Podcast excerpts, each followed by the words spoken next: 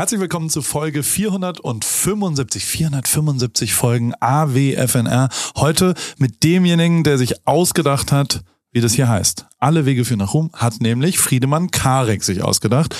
Ich sehe wirklich ein bisschen komisch aus mit den kurzen Haaren, merke ich gerade, weil ich filme ja immer das Intro hier. Hallo Friedemann. Wir sind live Hi. und direkt im Friedis Beauty Palace. Ja.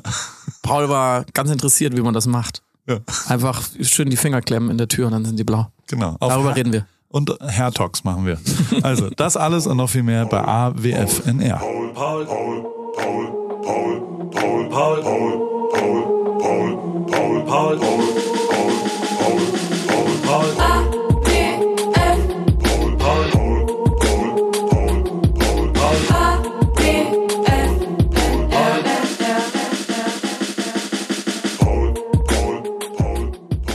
zu. Schnell, was ist denn los? Einfach so, damit wir nichts ver verpassen. Also du, bist in, du bist inzwischen so ein Showbusiness, absolut so ein richtiger Tiger, dass du, du, du das, kann, das muss man ja kurz erzählen, wie du drauf gefiebert hast, dass endlich die Aufnahme läuft. Gerade. Dir, dir ist ja quasi die, die Präsenz aus den Augen rausgesprüht. Auf eine Art. Ja, wie, wie so Freudentränen. Schön, dass du hier bist. Und schön, nein, ich habe deswegen so gerusht gerade, weil wir angefangen haben, uns privat zu unterhalten, wie es so geht, was man so macht, wie viel Zeit man hat, wie man so aussieht. Und das will ich ja alles genau aufnehmen. Und deswegen habe ich gesagt, wir müssen aufnehmen, wir müssen aufnehmen, ganz, ganz schnell. Ja, und das gerne. ist eine Premiere hier gerade. Wir sind zum ersten Mal live und direkt aus dem Paris Clubhaus in Berlin. Berlin-Prenzlauer Berg, muss man ja, dazu sagen ich, viele Leute haben gesagt, dass es eine voll geile Lage hier sei in Berlin. Mhm. Ich kann es nicht beurteilen. Ist es aber schon, ist nah am Mauerpark. Die ne? ist extrem äh, stark und noch mehr im Kommen und wirklich extrem beliebt seit vier Jahren ungefähr, seit ich hier wohne in der Gegend. Ja, ich wohne echt um die Ecke. Ich sage jetzt nicht wo genau, sonst habe ich keine ruhige Minute. nee, aber ich wohne äh, tatsächlich auch hier und zwar sehr, sehr gerne. Du kommst hier rein mit lackierten Fingernägeln. Das ist ähm, ein Ding äh, jetzt. Ich finde es sehr schön. Muss ich absolut Lüg sagen. mich nicht an direkt Doch. zu Beginn. Du hast ganz nee. schön geschaut. Das weiß ich, ich, geschaut, ich. Aber ich, äh, äh nee, ich finde es schön. Ja. Und ich finde es äh, auch, auch einen guten, also ich würde es auch machen. Ich glaube, ich hatte blonde Haare vorgestern noch. Also, ja, eben, insofern, ich, meine, es ich darf sich sowieso mich gar das ist nicht doch, Ich finde es so schön, weil es ist 2023 und es ist doch super, dass man, dass inzwischen alles möglich ist, worauf man äh, Bock hat. Und dann guckt halt vielleicht mal jemand komisch, aber ich hätte für mich war es, ich gebe es ehrlich zu, eine Überwindung, als ich zum ersten Mal gemacht habe, vor anderthalb Jahren oder so. Und ich hatte den Wunsch aber länger gehegt und inzwischen ist ja auch so Harry Styles und so, sag mal, diese ganzen jungen Leute, die ich gar nicht mehr kenne, die machen das jetzt anscheinend auch. Und dann sag ich, ey, genau wie Harry Styles. Und dann sage ich, spielt ja. der bei Arsenal London oder was, wo genau? Ähm, und die Reaktionen sind aber wirklich überwiegend positiv. Und ich glaube auch, dass es ähm, sozusagen als weißer heterosexueller Mann einem auch mal ganz gut tut, wenn man mal was macht und dann gucken Leute auch mal komisch oder gibt's einen schiefen Blick und dann merken wir mal, dass für andere Leute ist es halt auch normal, dass, dass sie äh, an ihrem Äußeren oder so gemessen werden. Und in dieses Feld können wir uns auch mal begeben. Ich finde es aber wirklich einfach schön. Ja, ich auch. Und ich finde es aber auch, auch äh, gut, wie du, also ich habe, weißt du, wann wir uns zum ersten Mal gesehen haben in unserem Leben? Ja, ich kann es dir genau sagen. Sag. Nee, erst du, weil ich glaube, du weißt es nicht mehr. Ich weiß es nicht, deswegen. Ich habe ähm, drüber nachgedacht vorhin und ich kann es dir nicht sagen. Ich kann es dir genau sagen, aber es ist auch klar, dass ich das genauer weiß als du, weil es war für mich Arbeit und für dich auf eine andere Art auch. Ähm, bei einem Fotoshooting in München mit einem gewissen Jerome Boateng. Den hast du fotografiert und äh, ich habe dich porträtiert für die Süddeutsche oh, Zeitung oh, okay. und das war der erste Termin, den wir, den du möglich gemacht hast, dass wir uns kennenlernen, dass ich deine Arbeit sehe. Krass. So in irgendeinem ja. generischen, in einer generischen Location irgendwo in München und es war ein lustiger Tag. Janine Michaelsen hat den Kontakt hergestellt, richtig. wenn ich das richtig sehe. Die hat gesagt, ich habe da einen begnadeten Autoren, der für die Süddeutsche große Porträts schreibt, so sagt man, glaube ich, dazu. Genau, der hatte leider keine Zeit, deswegen bin ich dann gekommen. und dann haben wir, was haben wir noch alles gemacht? Hast du auch, du hast auch ein paar Leute drumherum damals äh, interviewt. Campino ist da, glaube ich, mit drin, ne? Nee? Campino ist mit drin, genau. Den habe ich, äh, den konnte ich anrufen auf deine Vermittlung und später, viel später, nachdem das Porträt schon erschienen war, war ich dann äh, bei euch quasi in den Münchner Kammerspielen. Da hab, oh ja. haben, hat, äh, haben die Toten Hosen einen grandiosen Abend gemacht mit äh, Gerhard Polt oder andersrum. Gerhard Polt hat ja. die Toten Hosen dazugeladen. Ähm, dazu könnte man jetzt eine Stunde allein einen Podcast machen. Du hast es äh, mit einem Team mitgeschnitten, das ganze Ding. Und da war ich aber dann sozusagen nur zu Gast für das Porträt, habe ich nur mit ihm telefoniert Aber ähm, jetzt sind wir schon mittendrin. Ähm, du hast mich überrascht, als wir uns da das quasi das dritte Mal äh, äh, treffen sollten. Du hast ähm, mir geschrieben, hast gesagt, ja, irgendwie in, in nächste Woche bin ich wieder in München und ich habe Karten für den FC Bayern ob ich mit wollte. Und ich dachte natürlich, damals war ja noch so ein richtiger Journalist, ich war so eine richtige Color Kolumna, ich wollte so die Stories, ich wollte so die Leute in ihrem Habitat, in ihrem Soziotop, ich wollte so Paul Ripke uncovered. dachte so, geil, der nimmt mich mit zum FC Bayern und dann, dann treffen wir da, vielleicht treffen wir da auch einen Spieler und dann kann man noch so eine Szene einbauen. Und da habe ich gesagt, ja klar, komme ich mit. Außerdem war klar, dass wir vielleicht auch drei, vier Bier trinken dann ja. äh, auf der Tribüne. Und dann hast du gesagt, ja, komm in die so und so Straße, Nummer so und so und äh, da, da und dann, da bin ich dann. Ähm, und äh, dann, dann fahren wir dahin.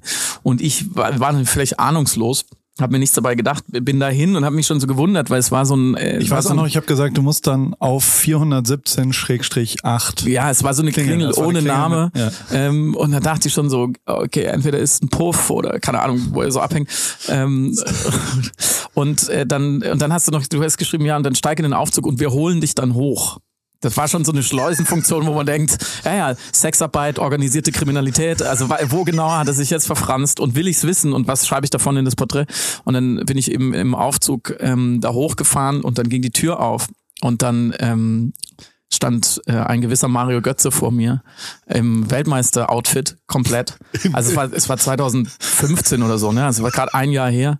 Ähm, und ähm, mit dem WM-Pokal, mit der, der, Replika in der Hand, die ja jeder Spieler kriegt, also nicht das Originalding, sondern eine Kopie, und sagte, hi, ich bin Mario Götze. Kriegt übrigens nicht jeder Spieler, sondern machen die sich selber. Ach, das ist ein riesen, Riesengeschäft. Es gibt jemanden, der quasi der Go-To-Guy ist für äh, Replika von er sportlichen Erfolgen. Ja. Und inzwischen ist es so, also manch Fußballspieler hat auch so jeden, also Semi Khediras äh, Keller ist relativ voll mit Champions League Trophäen und Meisterschaften und deutschen Meistern und was auch immer. Die machen sich, wenn die das gewinnen, gibt's welche, die sich das dann ähm, beauftragen irgendwo. Und ich, ich habe die Geschichte komplett vergessen bis gerade eben, aber es ist ja Glaube ich dir nicht. Doch komplett und es ist genial. Das ist schon, ich habe es wirklich komplett vergessen, weil ähm, das Geile daran war, dass Mario das ja mitgemacht hat, dass, man, dass ich gesagt habe, komm und dann verarschen wir Friedemann. Und du musst, also der hatte halt wirklich auch in seiner privaten Wohnung ja. sein Trikot von 2014 an. Also das, das war schon das, was er anhatte. War das.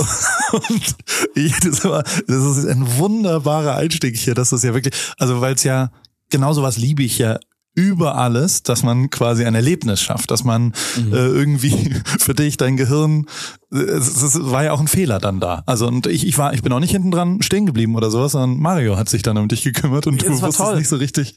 Was, und dann sind wir mit ihm auch ins Stadion gefahren. Genau, das war das auch muss, ein ganz guter. Also. Das muss man dazu sagen. Also du hast äh, sozusagen Wort gehalten. Es wurde dann auch eingelöst. Ähm, wir haben, es war dann ein bisschen Smalltalk und es wurde so ein bisschen geredet, Fotos gemacht und irgendwann hat er gesagt, so jetzt müssten wir mal los. Er war verletzt zu der Zeit. Ja. Es war auch die, glaube ich, noch die Guardiola-Zeit in München. Da ja. war er nicht so ganz so glücklich und auf der Fahrt hin ähm, Finger, da kam er dann schon ins Plaudern, weil er dann auch gemerkt hat, dass ich jetzt primär an ihm gar nicht interessiert war. Ich wollte eine Story über dich machen. Und dann sind wir zum Spielereingang gefahren und da wurde dann, äh, weiß ich auch noch, das war, glaube ich, das erste und wahrscheinlich auch letztes Mal in meinem Leben, dass ich aus einem Auto stieg und das Blitzlichtgewitter ging an. wollte natürlich jeder ein Foto vom verletzten Mario Götze, wie ist er drauf? Niemand wollte ein Foto von uns, aber wir waren auf diesen Fotos halt drauf. Es war aber so ein tiefer gelegter, sportlicher Zweisitzer eher und wir sind dann so halb rausgekommen. Ne? Ja, also du musstest, auch, ich, hinten sitzen, Ja, ja ich, ich, ich, musste mich so rausstellen und ich war auch wirklich stadionmäßig angezogen. Ich hatte so eine Kappe auf und jetzt nicht mein bestes Outfit, weil es war auch kühl. Also ich weiß, es war jetzt nicht so, nicht so die Kameraposition, die ich da einnehmen konnte, aber es war toll. Dann wurde ein bisschen handgeshakt und dann saßen wir nach dem Spiel, was glaube ich ein total langweiliges 3 zu 1 gegen Hoffenheim war, saßen wir ganz leicht angetrunken äh, in der in der FC Bayern, also in, die, in diesem Stadel, in der, in der Players Lounge heißt es, glaube ich. Das ist aufgemacht so ein bisschen, ich glaube, da erzählt man nicht so viel wie so eine, wie so eine Albenhütte. Wirklich? Ähm, ja, ja, und da kamen die auch teilweise, ich weiß noch, Ach, stimmt, Manuel Neuer immer, ja. noch im, komplett im Outfit und hat dich auch begrüßt, weil ihr kanntet euch ja alle. Äh, für mich natürlich als damals noch doch sehr interessanten Fußball, äh, interessierten Fußballfan hat es dann den berühmten Mehrwert. Und dann hast du eine wirklich, also ich glaube nie habe hab ich mich mehr verstanden gefühlt als in dem Artikel von dir. Also ich habe, das muss ich wirklich mal loben. Sag mir deiner Frau nicht. Ähm, aber es ist, äh, es ist wirklich bis heute auch immer noch was, was ich weiterschicke, wenn jemand sagt, was machst du so und wer bist du so, dann schicke ich genau den Artikel Und das ist jetzt ähm, lange her, ne, muss man sagen. Was habe ich eben gesagt? 15, 2015 muss es gewesen sein. Ja, 2015. Also Jahre dann, ja. da ist schon viel passiert in unser beider Leben. Also schön, dass es noch so eine Haltbarkeit hat. Volle Kanne. Und ich werde aber auch nicht vergessen, dass du meinen zwei Minuten Zufall komplett weggedisst hast in dem Artikel. Also da, da waren die, die Studioporträts, die fandst du eher langweilig, hast du, glaube ich, geschrieben, fotografisch. Ich glaube, das ist, ich weiß, das hat dich tief verletzt. Ich habe nicht 99, jedes Bild ist brillant. Habe ich, glaube ich, geschrieben. 99,9 Prozent Lobeshymnen, aber die 0,1 Prozent, die sind eher Fahrt, hast du geschrieben. Ja, ich glaube Fahrt vielleicht. Ja. Als natürlich die Studioporträts sind eher Fahrt. Und, und dann hast äh, du, du hast aber darauf reagiert und hast gesagt, ja, ich weiß, dass ich nicht immer das beste Foto mache oder so. Ja. Du hast es sportlich genommen. Aber das hast, das hast du dir auch gemerkt, das ist gut.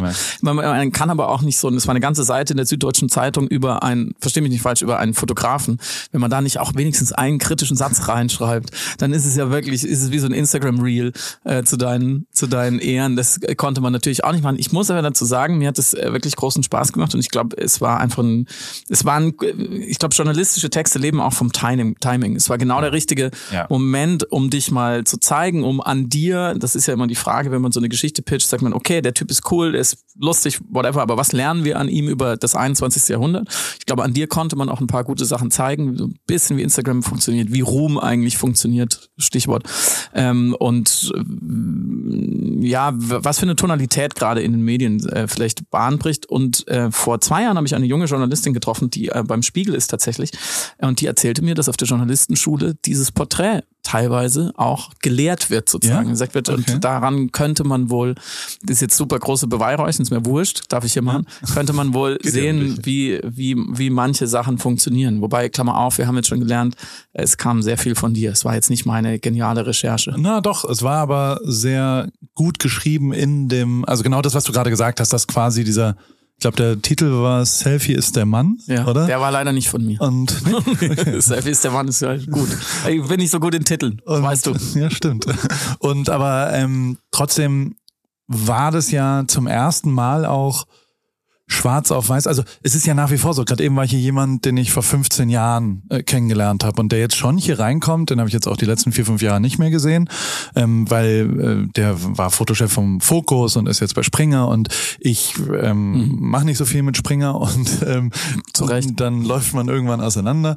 Ähm, und dann war es halt für mich der, der, der fragt dann, was machst du eigentlich? Also so der, der, der äh, und der ist ein Freund, also der findet es schon auch gut, was ich mache, der gönnt mir das auch. Nur trotzdem ähm, versteht er ja nicht so richtig, was so mein Beruf ist. Was, was ist das jetzt hier für ein Berufsjugendzentrum in Berlin? Was, was passiert jetzt hier? Was, was, und ähm, so geht's mir ja schon relativ lange auch. Und vor äh, 15 Jahren war das noch einfacher, weil ich gesagt habe, ich bin Fotograf, du rufst mich an, wenn du ein Foto brauchst. Aber schon damals war ich ja nicht nur Fotograf. Also das, was du jetzt ja beschreibst, ist ja genau das, was gegebenenfalls meinen Weg zum Ruhm gemacht hat. Und äh, mhm. auch das ist natürlich mir ein Anliegen, weil de facto kommt von dir alle Wege führen nach Ruhm. Wollen wir auch nicht ganz vergessen. Zum Thema Titel sind scheiße, das ja, kommt von dir. Da hatte ich mal einen guten ja habe ich in meinem Leben. Alle Wege für nach Ruhm. Freut mich auch total, dass es, äh, dass ihr den dann unbedingt wolltet. Ja. Ähm, auch ein sehr lustiges, sehr lustiges Foto als, ähm, also ein gewisser Joachim C. Winterscheid und du ein sehr lustiges Foto gemacht, was man vielleicht auch nochmal zeigen kann bei Gelegenheit, wenn dieser Podcast erscheint, als Preis sozusagen und dass er auch bis heute fortbesteht. Also dass du nicht gesagt hast, so ich tausche jetzt irgendwann den Titel aus, weil passt nicht mehr oder wie auch immer. Ja. Äh, das ähm, freut mich sehr. Gleichwohl ich sagen muss, ich habe den nicht erfunden für diesen Podcast, sondern für was anderes anderes und du oder das haben wir aber Joke, damals. Wir, genau, irgendjemand hatte Show, ne? wir haben ein Showkonzept genau, wir hatten ein Showkonzept mit Yoga und ihr habt das, ihr, ihr hattet dann den Geistesblitz, das einfach zu übertragen. Das freut mich sehr, weil ich tatsächlich sonst immer nicht unbedingt die besten Ideen habe. Aber nochmal kurz zurück. Ich glaube, äh, Gerd Polt hatte ich mal ein ähm, Stimmt an dem Abend. Opportunitätsparasit, nee, ein Opportunitätsparasit. Da auch nebendran, äh, ne? als ja, er ankam und ich habe ein Foto gemacht. Also ich meine, mein Job war da Fotograf, also ich, ich war Reportagefotograf, das festzuhalten, habe das auch gefilmt und so weiter. Und dann komme ich an den Tisch und Gerd Polt sagt aus tiefstem Herzen, da kommt er wieder, der Opportunitätsparasit. Ja, das hat er gut getroffen. Und ähm, gleichzeitig glaube ich, also widersprich mir, wenn ich falsch liege, auch jetzt in, den, in der Verarbeitung des Porträts in den Jahren danach, gibt es in dir ja schon auch ein Schmerz, ist vielleicht zu viel gesagt, aber die Frage selber, wer bin ich und was mache ich und wie sehen mich die Leute, ja, so wie wir alle gesehen ja. werden wollen. Ne? Ich habe das, ich habe das Problem sehr ähnlich. Ich schreibe Bücher, aber ich schreibe nicht nur Romane, ich schreibe nicht nur Sachbücher. Was bin ich jetzt? Bin ich Schriftsteller? Oder ist es wahnsinnig langweilig, darüber nachzudenken? Aber für sich selber muss man irgendeine Form finden. Und du äh, kommst ja durchaus äh, aus aus einem Hintergrund. Ähm, der, der dich auch reflektieren lässt darüber, was ist eigentlich deine Rolle in der Gesellschaft, wenn man so will. Ja. Ähm, und äh, ich glaube, dass du bis heute produktiv auf der Suche bist. Total.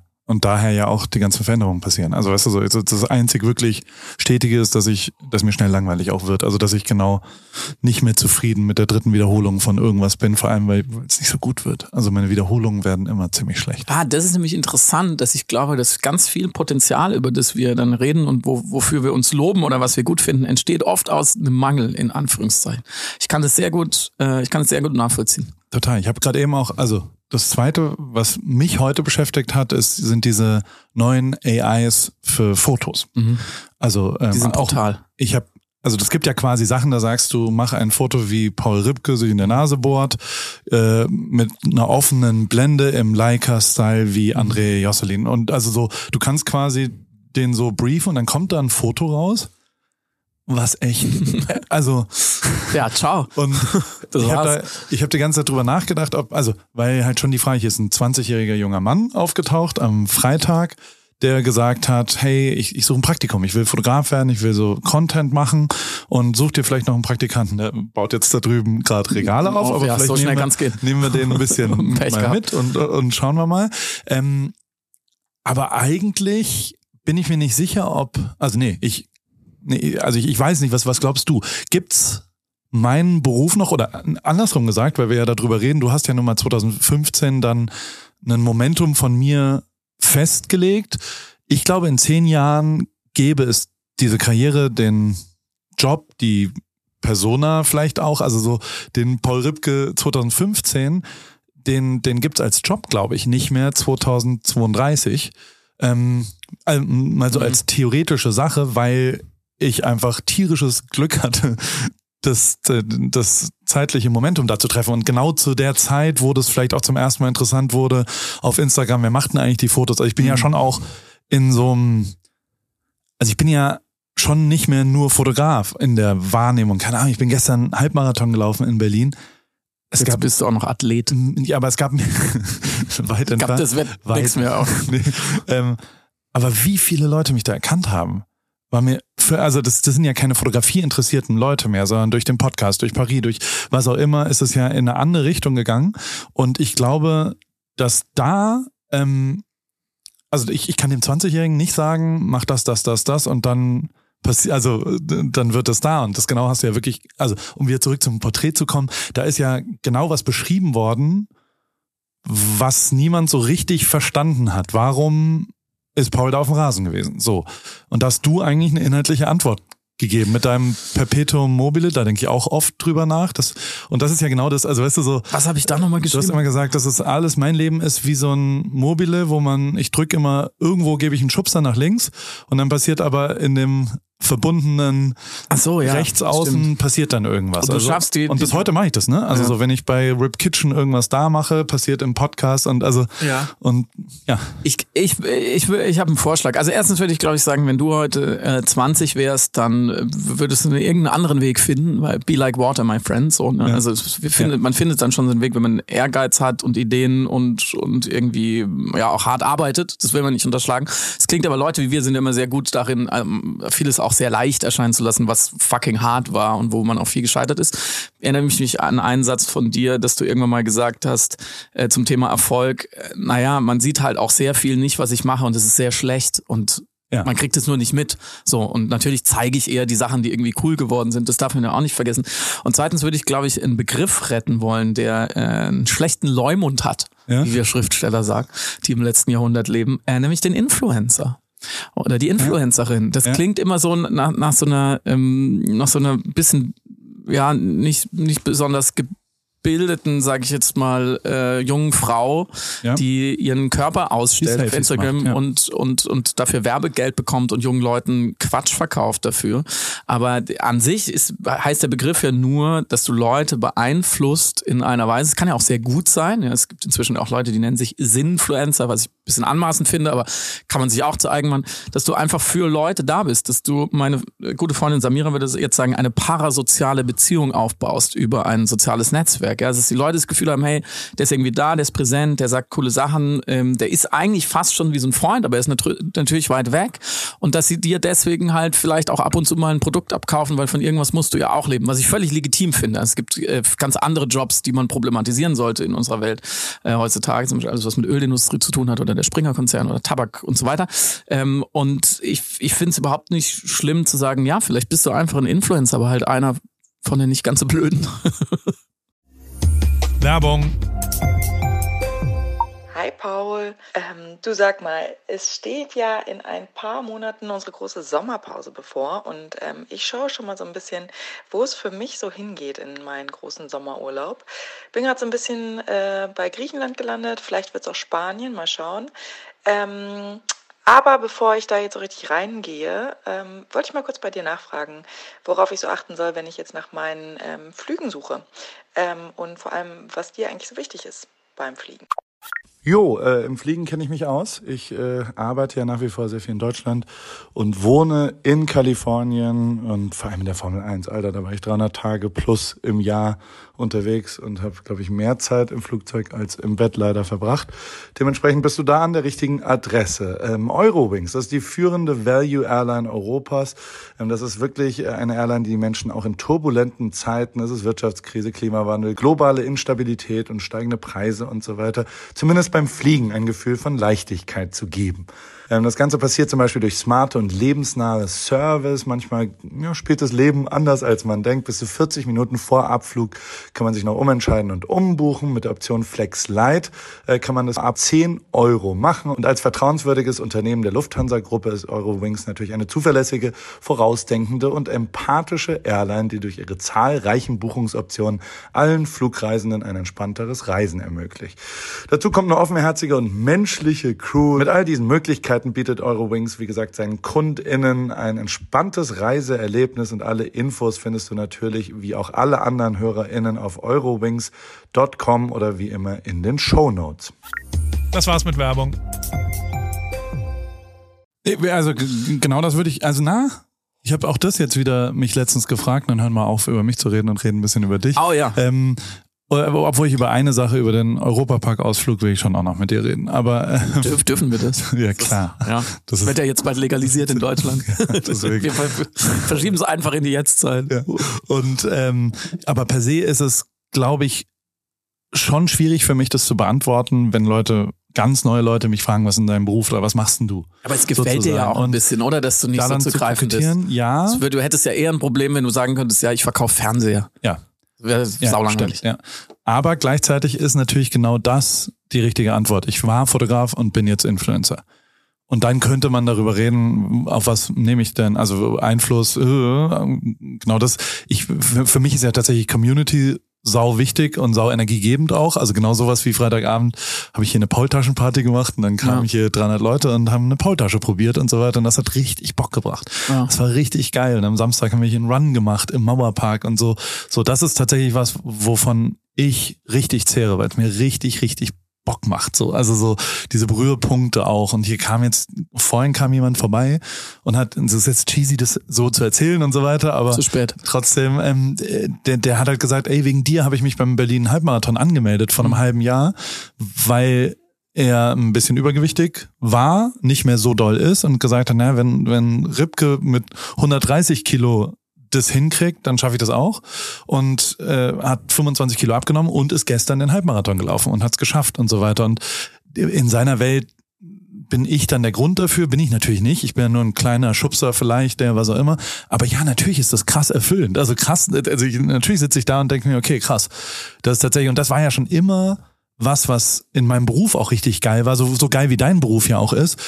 Ich war ja immer beteiligt auch an Momenten, die ich festgehalten habe vielleicht oder mhm. Erinnerungen geschaffen oder sowas. an die sich Leute sehr, sehr gerne zurückerinnern. Also weißt du, so, deswegen habe ich natürlich auch eine Beziehung mit Mario Götze, weil ich dessen größten sportlichen Moment festgehalten habe und ähm, der deswegen mit mir was Positives verbindet. Ja. Und das ist natürlich echt eine großartige Gabe, wo wo ich auf, also meine Schwester zum Beispiel ist Radiologin und hat da mal äh, in, einer, in einer radiologischen äh, Kinder, äh, äh, in einem Krankenhaus, glaube ich, sogar gearbeitet und war immer, also ihr Beruf war dann zu, also wenn sie was gefunden hat, war das immer eine schlechte mhm. Nachricht. Mhm noch dazu für Kindern. Also die hat quasi das ist schon brutal. Taxis, also es ist wirklich, die hat es jetzt auch deswegen gewechselt, weil mhm. sie, weil es für sie zu viel war, glaube ich. Und das kann ich total nachvollziehen. Und also es ist ja, ist ja wirklich, äh, äh, äh, ja, auch andersrum bin ich dafür unfassbar dankbar, dass ich sowas Positives habe. Und das hast du ja. Also wenn ich glaube, das hätten, hätten wir beide nicht drauf. Nee, ehrlich gesagt. Könnte ich nicht. So, solche also Nachrichten also zu überbringen, ja, ja. ruhig zu bleiben, die Leute zu unterstützen. In so einem Moment, ich würde, ja. ich, ich würde das dreimal machen, dann wäre ich ein Wrack. So, also ich bewundere Menschen, die an diesen Stellen in der Gesellschaft diese Jobs machen. Ich könnte es nicht.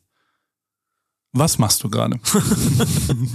ich versuche diese Frage, äh, weil, ich, weil ich ähnlich ins Schwimmen komme manchmal so wie du, aber ja. glaube ich mit einer anderen äh, Ladung, weil du machst es machst da fröhlich und ein Event raus. Ich bin dann eher nach innen gekehrt und grüble, aber ist auch nicht so wichtig. Deswegen versuche ich diese Frage so konkret wie möglich zu beantworten. Wenn ja. jemand fragt, was machst du beruflich, sage ich mir, also pass auf, heute, Doppelpunkt, heute äh, saß ich am Ausdruck äh, von 200 Seiten von meinem neuen Buch, ähm, was, was im Spätsommer bei Ulstein, im Ulstein Verlag erscheint, ist ein Roman, äh, mein zweiter Roman, mein viertes Buch und äh, da habe ich nochmal den, den, das ganze Manuskript, also die, das, was dann nachher wirklich in den Druck geht, das ist dann einfach ein PDF, schon so gesetzt, sieht ganz gut aus und so.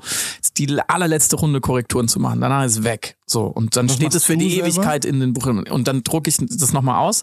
Das ist durch mehrere Hände schon gegangen, durch eine sehr, sehr, sehr gute Lektorin, durch ein Korrektorat, also Leute, die nur auf Schreibfehler achten. Der Verleger, der Chef hat's gelesen und so, ne? Und dann und meine meine Agentin hat's gelesen und die und noch ähm, eine ganz tolle Mitarbeiterin von ihr. Also das, das sind schon sind schon viele Eltern, die dieses Ding irgendwie hat, die mir helfen. Aber ich muss jetzt am Schluss nochmal in dem Schriftbild, wie es nachher wirklich auf der Seite im Buch ist, nochmal schauen, gefällt mir das? Und ich, ich, da ist jeder anders, ne? Manche Leute schießen schnell weg, manche laborieren da drei Wochen dran. Ich lese es mir noch einmal mehr oder weniger laut vor. Das ist ganz wichtig, ähm, damit du den Sound und den Rhythmus nochmal hast. Und dann ändere ich nochmal so Kleinigkeiten. Ich versuche nochmal an kleinen Schrauben zu drehen, weil wenn du dann dem Verlag noch 450 Änderungen schickst, dann sagen sie, du, das hättest du vorher machen müssen. Das ist zum Beispiel etwas, was ich jetzt gerade mache. Und das machst du selber und äh, lässt auch nicht dann nochmal keine Ahnung, deine Mutter drüber lesen oder irgendjemand aus deinem Umfeld oder so? Doch, sowas? ich habe es äh, jetzt in der, in der gegen Ende habe ich es ein paar Leuten geschickt, und, um einfach mal so eine äh, Rückmeldung von völlig unbefangenen Lesern, äh, Leserinnen zu bekommen. Äh, aber da geht es eher um die großen Linien. Ne? Glaubt man die Figuren, versteht man alles, funktioniert der Twist, die okay. Überraschung, sieht man es kommen, so das sind 210 Seiten, wie schnell ist man da durch? Ich möchte gerne Bücher schreiben, die die Leute auch lesen und nicht nur im Regal stehen haben, so hast du es gerne gelesen, die großen Linien Medien. Und das äh, funktioniert, glaube ich, jetzt. Und es ist ein, noch ein Satz dazu. Es ist ein, ein Stoff, also eine Idee, die hatte ich vor zwölf Jahren. Das war mein erstes Romanprojekt. Das habe ich vor zehn Jahren mal geschrieben. Äh, dann äh, wollte es keinen Verlag haben. Es war super, super hart für mich. Also zum Thema, ne? Erfolg heißt immer, man ist vorher oft genug auf die Schnauze geflogen ja. und jetzt habe ich es endlich fertig. Wie, also damals hattest du A, kein, kein, keine Referenz und keinen guten Ruf als Autor. Genau. Ähm, war es damals auch genauso gut wie jetzt? Nee. Oder mm -mm. hast du, nee. also. Nee, nee, ich bin, äh, die, die Lernkurve beim Schreiben ist unfassbar. Die ist so steil, dass man Höhenangst kriegt. Am Anfang produziert jeder, bis auf einen aus einer Million, ein Wunderkind der Generation, jeder produziert Schrott. Und irgendwann wird der Schrott weniger schrottig und irgendwann wird es so, dass man es vielleicht mal Leuten zeigt, die wohlwollend sind. Und irgendwann wird es so weniger schlecht, dass man es vielleicht sogar Leuten aus dem Business zeigt. Und dann wird es noch mal weniger schlecht, dass die nicht schreiend davonlaufen und so und so. Und ich habe den, den, das zum ersten Mal geschrieben an einem Zeitpunkt, wo ich genu genug drauf hatte an Fähigkeiten, um ein Buch zu schreiben, 200 Seiten. Aber es war einfach schlecht. Und ich bin heute froh, dass es niemand veröffentlichen wollte. Ganz ehrlich. Und ich wusste das damals schon. Ich hatte damals schon das Gefühl, eines Tages werde ich irgendwo sitzen und sagen, zum Glück hat es keiner gekauft. Aber mit 30 war ich damals ungefähr, ey, das war schlimm nur Absagen zu kriegen, das war richtig, richtig, richtig, richtig schlimm. Das heißt, du bist auch richtig, du hast es überall hingeschickt und ja. Ja, ich hatte sogar einen Agenten dann, was ja das Allerwichtigste ist erstmal, äh, den einen der größten deutschen wichtigsten Agenten ähm, und auf seiner Seite sta standen so die Autoren, die die er vertritt und äh, alphabetisch und äh, mein Name Karik äh, stand direkt äh, eins über Christian Kracht. So, ja. also der Gottvater der deutschen Gegenwartsliteratur. Und ich dachte, ich, ich habe es geschafft. exakt, exakt. Als die E-Mail kam, dass, der, dass die mich vertreten wollen, äh, habe ich wirklich, äh, ich bin kein so super, äh, sagen wir mal, ähm, explodierender Mensch, aber da bin ich einmal richtig ausgerastet zu Hause in meiner Studentenbude so ungefähr. Wo warst du da? Äh, in München. In München. In München. Ja. Und äh, dann äh, sind die losgegangen und dann geht man auf die Messe und dann gibt man das Verlage zu lesen. Und ich hatte, das Buch war ja da, also es war ja jetzt auch wirklich, man konnte was bewerten. Und ein halbes Jahr später hatten wir 25 Absagen von den 25 wichtigsten Verlagen in Deutschland. Es ist wirklich wie wenn du als Fußballer überall vortanzt zum Probetraining und am Ende landest du wieder in der Kreisliga. Musst du wieder von vorne anfangen. Dass du das überhaupt, also ich habe jetzt äh, La Soga, ja? Pierre-Michel Lasogga. ja, der sagt mir was. Der, der war gerade in, in Orange County zu Besuch bei mir mhm. und äh, hat, glaube ich, wurde eingeladen vom Orange Orange County FC ist ein Zweitliga-Verein bei uns unten in Newport sozusagen. Und der zweite Liga USA. Ja, so. genau. Und das wäre geil gewesen, wenn der da hingekommen wäre, aber an irgendwas ist es dann, ich glaube, er ist nicht verpflichtet worden. Ähm, ich war aber fassungslos, wie, wie Leute da so vorspielen. Also wie, mhm. das ist schon auch, glaube ich, hart, wenn Brutal man hart. Probetrainings auch machen muss. Und genauso, hat dein Agent damals dich erst gesigned, nachdem er das Buch gelesen hat. Mhm. Also, und hat er, der wird es ja nicht, also, hat er dann auch mal gesagt, naja, guck mal, das ist gut. Das ja. werden wir verkaufen können. Ja. Das heißt, er lag falsch. Ja. Weil kein Verlag hat genommen. So kann man es kurz fassen, ja. Krass. Kann man natürlich sagen, die Verlage lagen alle falsch aber in dem Fall würde ich sagen 25 ja. zu 1. Ja. Es ist relativ eindeutig. Ne? Das war, ich meine, das wünscht man sich ja als junger, also als Schriftsteller ist man mit 30 ja blutjung, ja. also wirklich A-Jugend. Das wünscht man sich ja als junger Künstler, sage ich jetzt mal, dass da jemand kommt, der, der sieht was in einem, was alle anderen nicht sehen. Nur er muss es dann halt auch irgendwie weitertragen können. Äh, und danach folgten noch ein paar fruchtlose Versuche. Ich habe dann was anderes geschrieben, Sachbuch versucht und es ging echt nochmal fünf lange, harte Jahre, in denen ich dann eben auch viel Journalismus gemacht habe und so versucht habe, mich über Wasser zu halten. Und auch ein Wechsel der Agentur zu meiner jetzigen Agentin Elis Elisabeth Ruge, die ähm, mich seitdem extrem gut unterstützt. Also mussten noch so ein paar Dinge passieren und äh, dann auch ein Text in der Süddeutschen Zeitung, aus dem dann mein erstes Buch entstanden ist. Also ich musste einfach noch ein bisschen arbeiten, Traktion kriegen, lernen äh, und, und beweisen, sozusagen mir, der Welt, dem Universum, wie man es auch nennen will. Ich will das wirklich. Weil man sollte auf gar keinen Fall äh, so Sachen machen wie Bücher schreiben, äh, wenn man denkt, so, oh, ist ein lustiger Beruf, ist doch cool, dann bin ich zu Hause, muss nicht ins Büro. Sondern man muss wirklich, glaube ich, für sich selber einmal durch die Täler, die tälersten Täler gegangen sein, um hinterher auch immer zu wissen, okay, ich habe mir das selber arbeitet, ich habe es mir erkämpft, mir wurde nichts geschenkt und das ist, das, damit sollte ich mein Leben äh, bestreiten.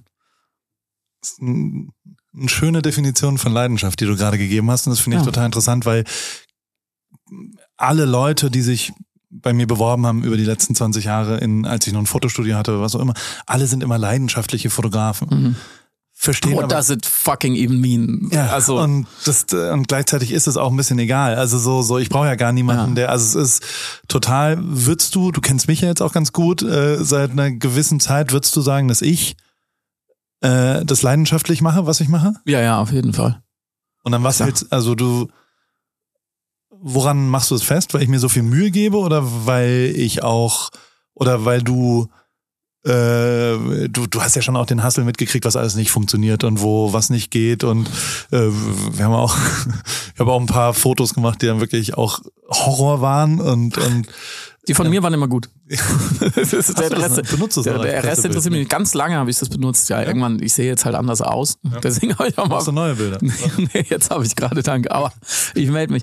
Ähm, ja, auf jeden Fall. Ich, ich würde es daran messen. Also neulich hat ein guter Freund zu mir was Schönes gesagt. Er hat gesagt, ich, ich, ähm, ich finde es gut, dass du immer viele Dinge anfängst, ohne irgendwie zu wissen, was hinten bei rauskommt. Einfach weil du was drin siehst, weil du davon überzeugt bist, weil du, ich würde immer sagen, ich kann nicht anders. So. Und ich glaube, das ist bei dir so ähnlich. Ja. Ähm, du, du, du fängst viele Dinge an und viele Dinge manifestieren sich ja dann auch, was ich immer total toll finde, weil ich lebe in einer Welt aus Gedanken. Ja. Und wenn am Ende ein Buch rauskommt, ist es ja schon krass, dass man es ja. mal anfassen kann. Und 99 Prozent dessen, was ich mache, kann man nicht anfassen. Und das finde ich auch manchmal echt schade und blöd, aber bei dir kann man ja immer sehr viel relativ schnell anfassen, weil wir sitzen jetzt hier in einem Büro äh, und es gibt es. Ja, es ist kein Luftschloss und ich glaube, man braucht sehr viel Leidenschaft, um Dinge dann auch ähm, einfach so in die Welt zu setzen das Berufsjugendzentrum. Wie, wie ja, als Berufsjugend, ja, als Berufsjugendzentrum, ja. Ja, und du, also, was, was du ja auch anders machst als ich, du setzt dich dem ja selber auch sehr körperlich aus. Stichwort Halbmarathon. Äh, ich, ich kann ja, ich sitze ja immer noch schön in meiner Schreibstube und kann mich zur Not verstecken. Du nicht. Ein Halbmarathon ist jetzt auch nicht so crazy. Also den, den laufe ich ja dir rückwärts jetzt sofort barfuß. Nee, wirklich. Den könntest du doch morgen laufen. Sorry. Mit Schmerzen, ja, aber ähm, ich spiele ja auch Fußball in der deutschen Autoren-Nationalmannschaft und da ist man super fit. Das ist eine Schriftstellertruppe, die, ja? die, die, die fordert. Äh, habt ihr Training? Ja, wir haben jeden Mittwoch Training. Also es ist jetzt alles wirklich wahr, was ich erzähle. Ich weiß, es klingt immer ein bisschen nach, ähm, nach Schlumpfhausen, aber ja. es ist wirklich so. Es gibt ein Team hier in Berlin, das ähm, besteht nur aus Schreibern. Also ja. ähm, meistens Schriftsteller, die Romane schreiben, auch ein paar Theaterleute dabei, ein paar Journalisten, aber eigentlich sind schon Leute, die Bücher schreiben, also die wirklich Werke verfassen sozusagen. Und man muss auch, um dauerhaft äh, Mitglied zu sein in dieser Mannschaft, zwei Veröffentlichungen vorweisen. Also ähm, sonst, sonst Reicht ist man nur Gastspieler. Reicht ein Blog? Nee. Es muss, äh, ich, ich kenne das Regularium so gut, kenne ich es nicht. Es gibt natürlich auch mal Ausnahmen, wenn jemand besonders nett ist, aber das, die 99 Prozent der Spieler sind schon da so ähm, etabliert und wir trainieren jeden Mittwoch und spielen auch in der Medienliga Berlin-Brandenburg. Oh, Montags, zum Beispiel nachher gehe ich, muss ich da noch hin. Hier auch, direkt hier hinter Mauerpark ist das Spielfeld. Und es ist so, wie es klingt. Also äh, es geht nicht unbedingt jetzt um Brillanz im Sport, ähm, wo ein paar gute Kicker dabei sind, ähm, äh, aber es ist eher, wir, wir zelebrieren sozusagen die Heiligkeit des Spiels, wenn ich das mal so sagen darf. Was für eine Position spielst du? Äh, zentrales Mittelfeld meistens, oh. weil ich ich habe 35 Jahre Fußball gespielt bis dato, ich bin, bin jetzt 40 Jahre alt. Ich habe auch mal Bezirksliga gespielt, als ich noch jung war und fit. Wo? Und ich bin ähm, bitte? Wo? Im Schwarzwald beim FC Kölnau, ja. ja. ja. Wir sind dann sang- und klanglos wieder abgestiegen. Wir sind aufgestiegen, wieder abgestiegen. Aber ich, ähm, ich weiß schon ungefähr, wie man, wie man Fußball spielt auf dem Niveau. Deswegen darf ich bei der Autorennationalmannschaft bisschen im, im Zentrum spielen. Habt ihr auch, äh, habt ihr Nation, also sind das deutsche Trikots? Oder? Ja, wir haben, ja? wir sind tatsächlich, das muss man sagen, weil es klingt so lustig, wir sind tatsächlich von der DFB Kulturstiftung, die du ja auch gut kennst, äh, offiziell, äh, sag ich mal, wir sind ein offizielles Team des DFB. Wir haben or original äh, Trikots von kriegen wir von denen, also kom ja? komplett äh, beflockt mit Namen und da steht auch drauf DFB Kulturstiftung. Und wir spielen zum Beispiel auch, wenn Buchmesse ist in Frankfurt.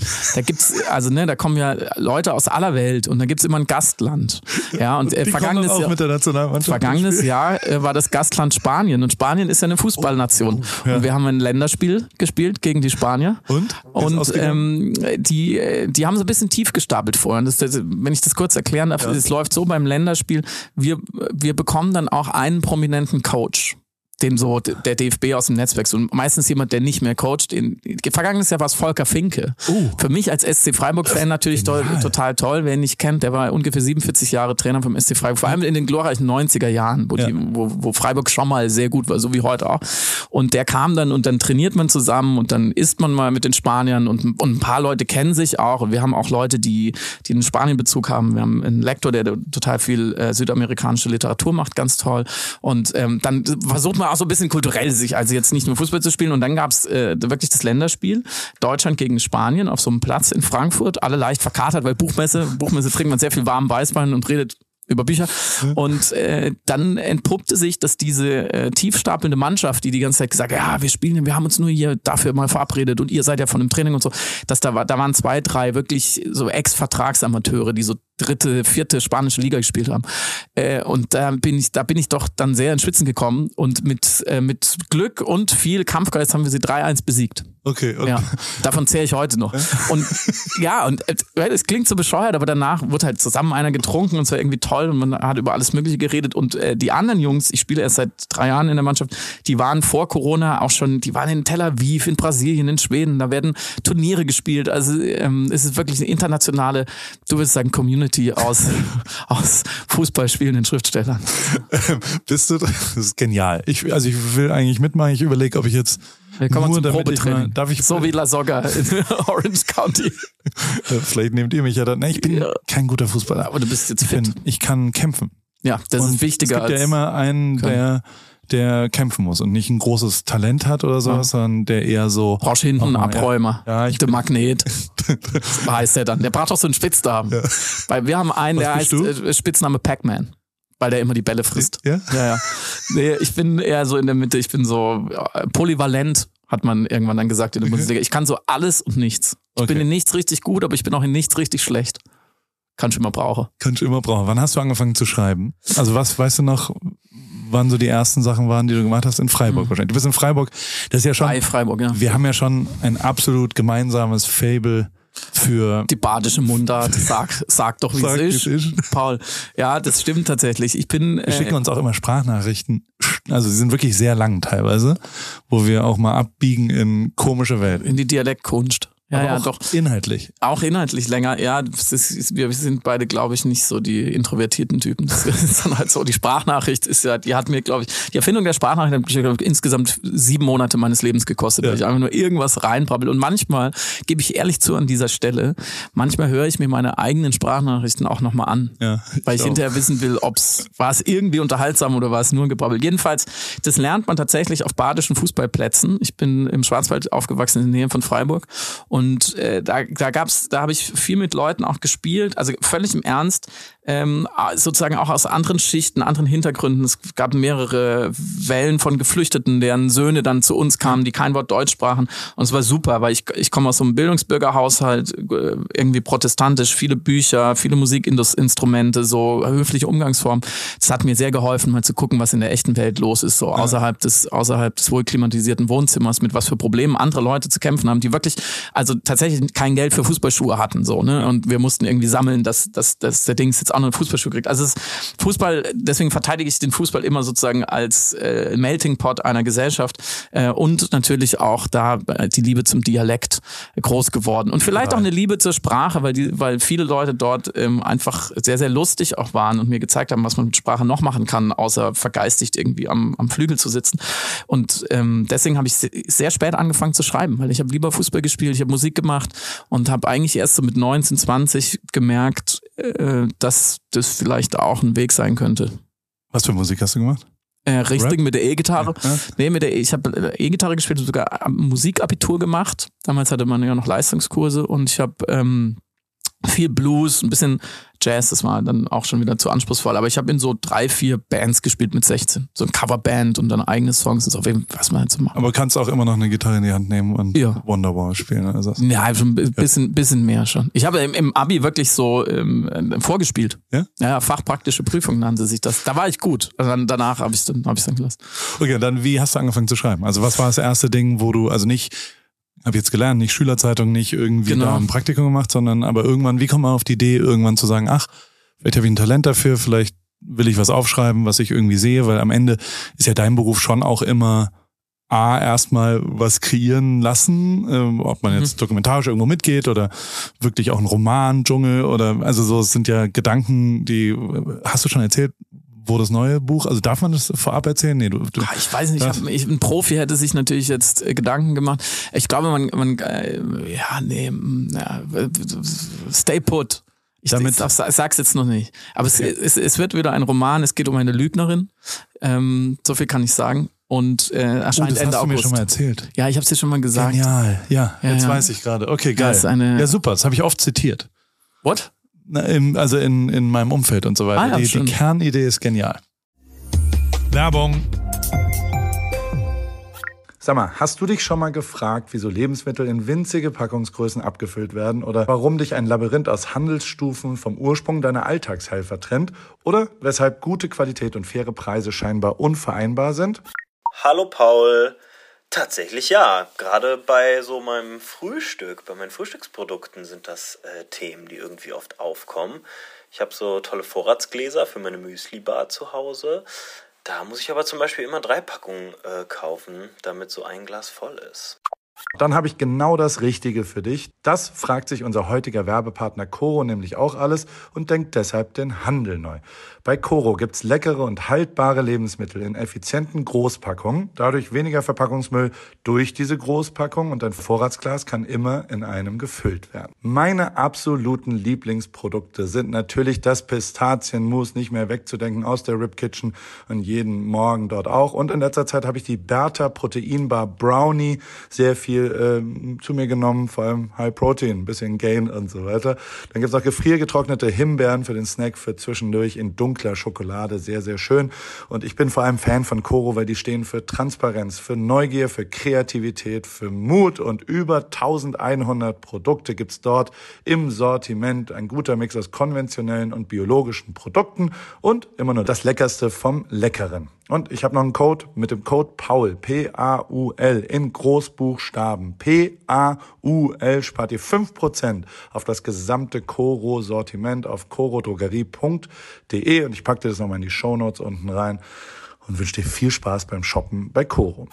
Ich habe gerade schon mal gestöbert äh, und in meinem Warenkorb liegen schon die gefriergetrockneten Erdbeerscheiben und der gepuffte Biodinkel.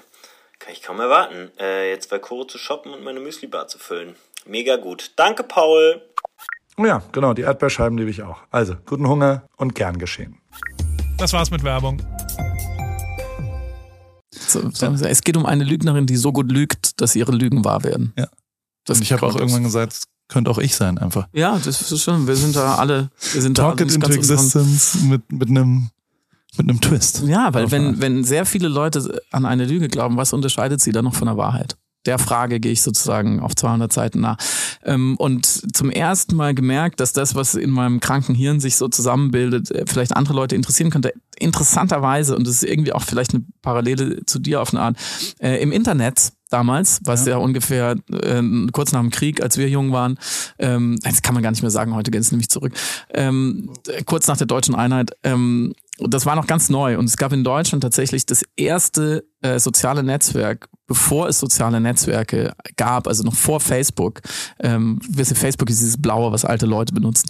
Ähm, hieß äh, jetzt äh, von der Süddeutschen Zeitung. Die hatten irgendwie, der Dirk von Gehlen, der das alles da erfunden hat, der ist immer noch bei der Süddeutschen Zeitung, ähm, der hat mir das neulich nochmal erzählt, wie das war, weil sie, sie wollten einfach nur ähm, Texte veröffentlichen, eine eigene Seite dafür bauen, waren mehrere junge Leute und äh, dann haben sie so ein, so ein Template hat ihr Programmierer gekauft, was es im Internet gab, und dann hat er hinterher gemerkt, oh, da ist auch eine Funktion, dass man sich Profile anlegen kann.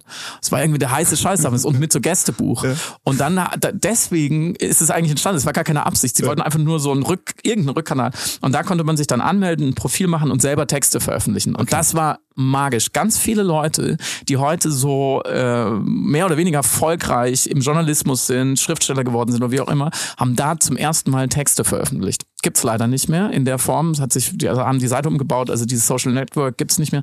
Aber da habe ich gemerkt, weil es gab auch so ein Punktesystem und es war natürlich mit Anfang 20 super Emo, super peinliche Emo-Texte, immer Herzschmerz und so. Und ja. klar, es ging auch drum, die, die, die hübschen Mädels dazu beeindrucken, ganz ehrlich. Aber da habe ich dann gemerkt, okay, von allem, was ich bis dato gemacht gemacht hatte. Also ich viel mit, mit Kindern gearbeitet in so, ja, also Jugendarbeit. Ähm, ich ähm, fand Reisen irgendwie cool, die Musik, ähm, Fußball super viel. Und dann kam das Schreiben und ich gemerkt, okay, das ist eigentlich geiler als alles andere. Mein Beruf der letzten 15 Jahre, dafür, wo, also wofür ich am allerdankbarsten bin, ist dass ich, dass es ja nicht langweilig wird, weil ich immer in, in neue Szenerien rein kann und wieder weg kann. Mhm. Also so diese Abwechslung der Sujets ist ja wirklich mhm. unfassbar hoch als Fotograf, aber jetzt auch als, also weißt ja. du, wenn ich einen Riegel machen will, dann Paultaschen, whatever. Also so dumme Sachen kann man einfach äh, darüber sich, sich motivieren. Ist das was, was du, weil du schreibst nicht mehr so viel, also du schreibst die Bücher? Ja. Schreibst du auch für die Süddeutsche? Nee. Ich mache Vermisst du das? eigentlich gar keinen Journalismus mehr. Ja. Naja, Journalismus war so ein bisschen, das habe ich ja vorhin schon gesagt, hat mir so geholfen, da so reinzukommen. Man lernt da extrem viel. Also ich, ich, ich habe größte Hochachtung vor Leuten, die, die wirklich immer bei der Süddeutschen beim Spiegel und so schreiben. Das ist ähm, schon ein super wichtiger, super guter Beruf. Aber ich wusste immer, it's not for me. Ich will mir lieber Sachen ausdenken und ich, ich, ich mag einfach Bücher und ich will Bücher schreiben. Und das liegt mir auch. Das kann ich auch besser als kurze Texte, ehrlich gesagt. Deswegen habe ich es inzwischen gelassen. Einmal im Jahr mache ich, schreibe, schreibe ich dann noch so ein Essay. Nach dem Roman kommt jetzt wieder ein Sachbuch. Das sind, ist eigentlich ein langer Essay. So und, und mehr und mehr schreibe ich jetzt, äh, mache ich jetzt auch Drehbücher und so Serienentwicklung und so, weil mein Herz schlägt einfach für die Fantasie, für die Fiction, für die ausgedachten Dinge. Vermisst du also nicht am Ende? Ähm, ich beantworte deine Fragen immer nicht, gell, Wortreich. Es ist gut, dass du nochmal fragst. Ja. Nee, ich, ich, äh, ich, ich würde lügen, wenn ich sagen würde, ich vermisse, weil dann würde ich auch wieder machen. Also, aber so ein Porträt wie über dich oder eine, eine Reportage zu schreiben, eine große, ich habe mal was über die Jugendorganisation der AfD geschrieben, als diese aufkam. Ich habe die, die ungarische Kamerafrau, die einem Flüchtling Bein gestellt hat, deren Bilder um die Welt ging 2016, die habe ich mit einer Kollegin zusammen aufgefunden. Und weißt du, wenn es so richtig politisch war, so welthaltig, du auch gemerkt hast, oh, da passiert gerade vielleicht was Gefährliches, da, da will ich die Leute darüber warnen. Das schon, das finde ich schon sehr wichtig. Und wenn mir da nochmal was vor die Füße fällt, das würde ich schon machen. Aber no offense, jetzt den nächsten Paul Ripke porträtieren, ich glaube, besser kann es eh nicht werden. Oh. Gerade schön so gerettet. Rüber, schön rübergestellt. Ich habe drei, vier Leute in meinem Umfeld erzählt, dass, dass äh, ich heute mit dir aufnehme und so oh. weiter. Und ich, ich höre ja wirklich auch den Podcast äh, von dir. Und du wirklich? Äh, deiner, ja, Piratensender Powerplay. Ja. Vor allem. Äh, ich habe manchmal das, das, Gefühl, es gibt so viele Leute, die sagen, sie hören ihn, aber sie hören ihn gar nicht wirklich, weil Doch. sie nett sein wollen. Nein, ich höre ihn, weil, also A, ist da sehr viel Bildung drin. Also so für mich ist, äh, erfahre ich da, was aktuell politisch los ist. Also die Einschätzung, die ihr gebt, mhm. die ist für mich viel wert, weil es auf, also ich lese halt nicht so super viel und ähm, Podcast ist für mich total interessant, um die aktuelle politische Lage in Deutschland irgendwie einschätzen zu können, die ich halt sonst nicht mehr mhm. habe. Ähm, ich finde es faszinierend, was für eine gute Sprache ihr beide habt. Also es ist schon Dank. echt krass, was für ein Wortschatz ihr habt. Also als Podcaster höre ich da natürlich schon auch zu. Ähm, und, und es ist schon auch also das ist natürlich auch sehr, sehr schlau. Also manchmal denke ich mir, oh Gott, oh Gott, äh, da, also man fühlt man sich, äh, ich fühle mich da äh, sehr dumm, wenn ich zuhöre. Ja, das manchmal. sollte eigentlich nicht ähm, sein. Das, da müssen wir dran arbeiten. Also. Ja, aber ihr seid halt einfach schon sehr, sehr pointiert und klar. Aber, und jetzt kommt ein kleines Aber, ja. äh, zwei, drei eine Person hat, ist auch völlig egal, wer das ist, aber hat gesagt, oh, Karik, der ist mir zu links. Wer, wer war das? Ist egal. War es ähm, ein Freund von Springer? Nee, nicht ein Freund von Springer. ähm, bist du zu links? Ich bin vor allem zu, deswegen habe ich da sofort drauf reagiert, als du gesagt hast, ja, es lässt dich dumm fühlen. Ich bin äh, in diesem Podcast mir selber oft zu ernst und manchmal auch das, was man abgehoben nennt. Also ich merke dann, wenn man sich lange mit Sachen beschäftigt, dann ist man irgendwo in irgendwelchen Sphären, muss man ganz schnell gucken, dass man wieder runterkommt und Sachen auch ohne Fremdwörter ausdrücken kann. Also das ist mir oft, wenn ich hinterher zuhöre, denke ich so, oh Friedemann, es wäre auch einfacher gegangen. Äh, da hast du mir so zu dir selber geredet. Das heißt, Samira, was halt ein Podcast ist, aber denk da immer noch an die Leute draußen und ähm, uns hören auch nicht so viele Leute. Und ich finde aber, äh, es sollte viel mehr Politik-Podcasts geben, die hunderttausende Menschen erreichen, weil wirklich nichts gegen die Boys, aber gemischtes Hack und fest und flauschig und so. Das ist halt oft sehr unpolitisch und es passiert so viel Bullshit in der deutschen Politik und es ist so wichtig, dass wir da hinschauen, dass ich von Leuten wie mir, die sich erdreisten, einmal die Woche eine Stunde über Politik zu reden, dass ich von mir und allen anderen verlange, ey, mach's so einfach wie möglich. Und das gelingt uns manchmal nicht. So, der erste Teil der Antwort, zweite Teil der Antwort, ähm, es gibt diesen alten Spruch, du musst in der Jugend weit genug links anfangen, damit du im Alter nicht zu weit rechts rauskommst politisch. Ne? Weil du dich im Laufe des, des Lebens so, wenn du nochmal Kohle verdienst, Familie hast und so ein bisschen älter wirst, dann wirst du in Anführungsstrichen politisch rechter. Bei mir ist es tatsächlich andersrum. Ich war mit 18, 20, 22, daran erinnern mich auch Leute, die mich damals schon kennen, war ich, sagen wir mal, in Anführungsstrichen konservativer, äh, mehr so Tick mehr Richtung FDP vielleicht auch so. Ich habe daran geglaubt, wer es nur, wer sich nur hart genug anstrengt, der kann es schaffen. Äh, Aufstieg ist möglich, die sollen mal alle nicht so rumjammern. Ich habe in den letzten 20 Jahren tatsächlich äh, das Glück gehabt, ähm, bisschen Bildung zu erfahren. Ich habe äh, studiert, auch Politik, Soziologie. Äh, ich habe mit vielen Leuten geredet, außerhalb meiner berühmten Blase. Ich habe mit, mit Leuten geredet, die viel, viel ärmer gestartet sind ins Leben. Ich bin gereist, so, ne, das kann, verstehst du ja auch, da sieht man Sachen, die verändern einen. Äh, ich habe ein paar paar gute Bücher gelesen, ähm, ich habe ein paar gute Leute getroffen. Bottomline, inzwischen äh, glaube ich nicht mehr daran, dass es so einfach ist. Jeder, der sich hart genug anstrengt, kann es schaffen. Und ich, ich sehe einfach, wie viel schief läuft. Ich meine, wir zerstören nun mal die Lebensgrundlage für alle Menschen gerade als Menschheit. Das ist das Dümmste. Das ist das Blödeste, Falscheste, was wir machen können. Und es ist so, dass eher die Linken, sage ich jetzt mal, wirklich was dagegen haben. So und für, für mich, so, man kann in Detaildiskussionen immer andere Meinungen sagen. Man kann sagen, ah, die Steuer ist nicht gut oder hier sollten wir andere Abgaben machen oder was auch immer. Ich kenne mich in vielen Dingen auch nicht aus. Aber eine Sache weiß ich sicher. Den Ast, auf dem man sitzt, absägen aus Bequemlichkeit, Gier, Hedonismus. Das ist wirklich, das ist wirklich richtig, richtig, richtig kaputt. Deswegen bin ich auf der anderen Seite. Ich will einfach, dass meine Kinder und Kindeskinder noch einen guten Planeten vorfinden. So bescheuert und simpel es klingt.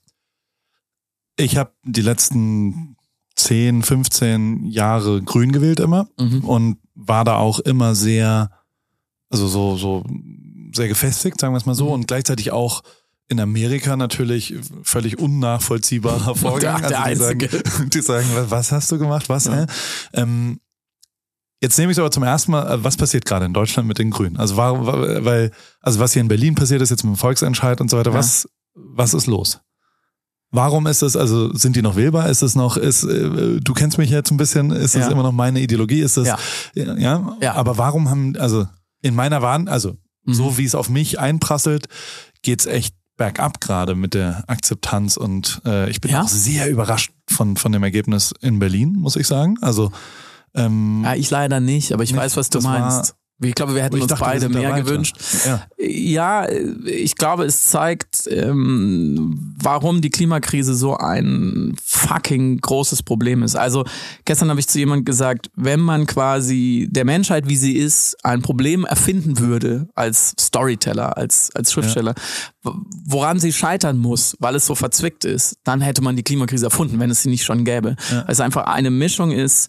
Äh, ein paar Leute sind sehr gierig, wollten wollen weiter richtig viel Kohle mit der Zerstörung der Welt verdienen. Das ist Problem Nummer eins. Problem Nummer zwei, sehr, sehr viele Leute, wie wir auch, sind bequem und haben sich an einen gewissen Lebensstandard gewöhnt und haben keine Lust auf Veränderung.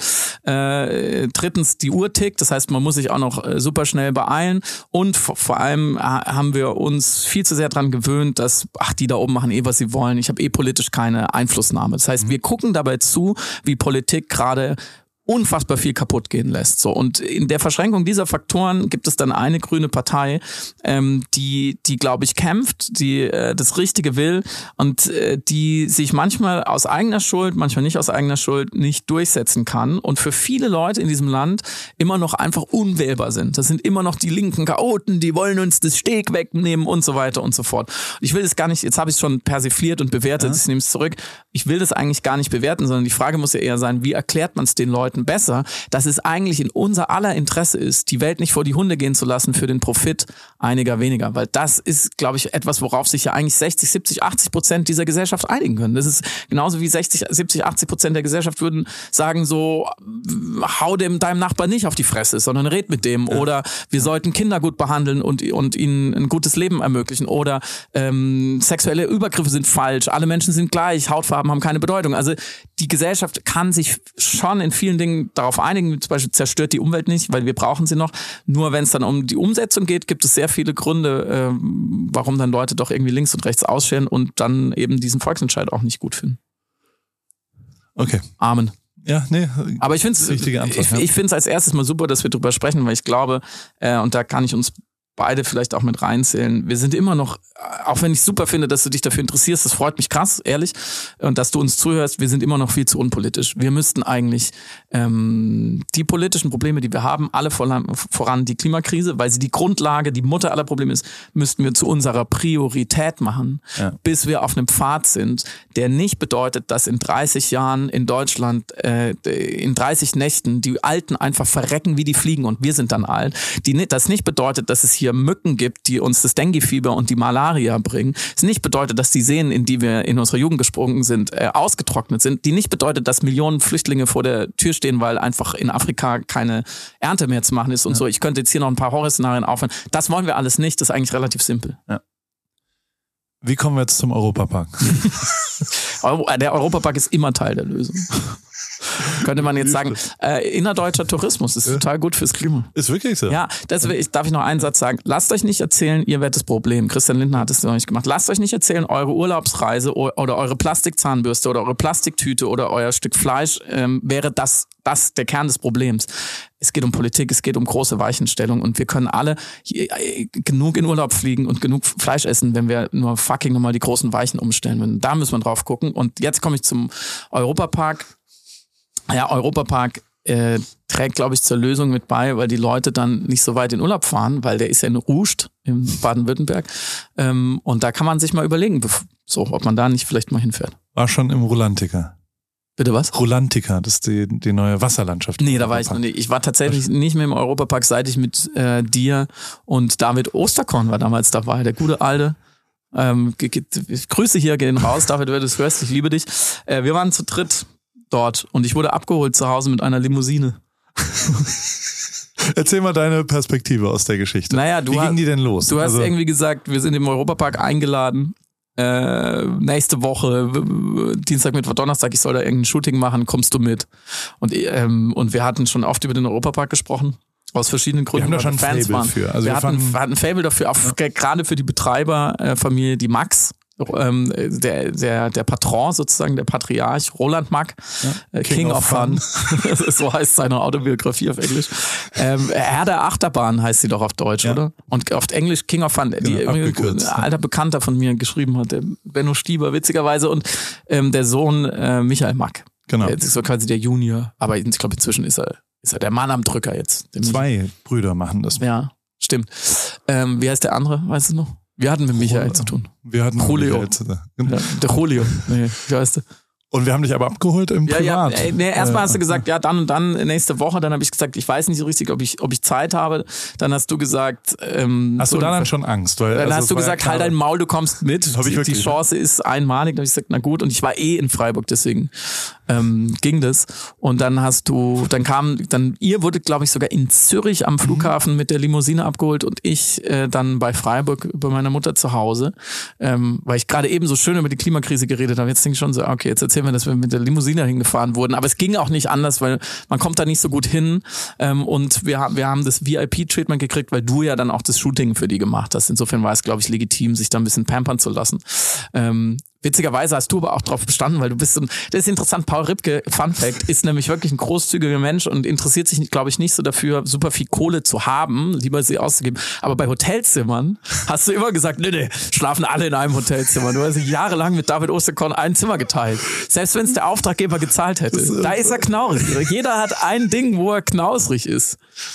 Das ist einfach. Es war ein römisches äh, Hotel, also das war, wir, wir waren in Italien haben wir geschlafen und das waren das. das Stimmt, im italienischen Dorf muss er ja. dazu sagen. Die Leute sind jetzt verwirrt. Also, Im Europapark gibt's so Länderdörfer. Ja. Und die Betten sind Streitwagen, römische Streitwagen. Und das so fand ich geil. so geil, dass ich gesagt habe, da will ich einmal, David schläft so oben, geil. ich schlafe unten ja. in dem römischen Streitwagen im Dings. Und irgendwie abends äh, war dann das Shooting und so und wir hatten ein, zwei Tage tagsüber mit dem, mit dem PA, mit dem Assistenten von Michael, glaube ich. Super netter Kerl, der uns durch den Park geführt hat und der, der hatte halt so einen Triple-A-Ausweis, äh, dass wir auch immer an den Schlangen vorbei konnten. Und dann sind immer vier ausgewachsene Männer an so 150 wartenden Kindern vorbei. Leute hat, rauskommen, also mussten Leute raus. Ja, da muss manchmal musste auch jemand Platz. Das hat mir auch manchmal wehgetan, was ja. den Schmerz aber gelindert hat war auf jeden Fall, dass äh, du aus ähm, Kal Kalifornien äh, das gute THC, die Zauberflöte, das THC-Öl-Dings mitgebracht hast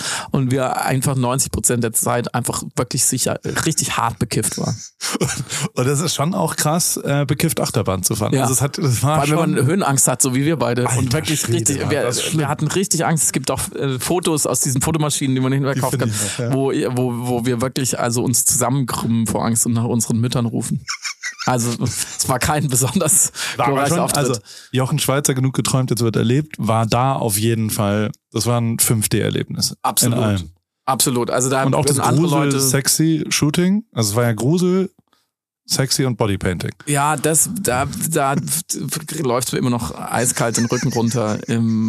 aber ich Mai, es gibt äh, Leute, also gerade der Bereich der Erotik, sagen wir, der ist, der ist weit.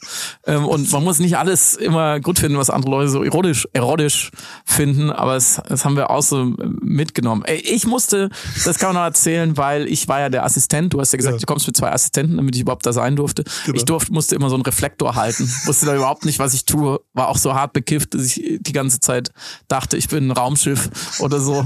Also es war schon sehr, sehr gut. Viel gelacht, auf jeden Fall. Viel gelacht. Ach, das war schon wirklich. Ja, das, das war schon lustig. Schöner. Und dann haben wir wirklich, und das vielleicht zum Abschluss, schön war immer, wenn du mich besucht hast in Newport Beach. Ja, da ist es auch sehr schön. Als wir im Jacuzzi saßen und, und äh, Reportagen über den Schwarzwald geschaut haben.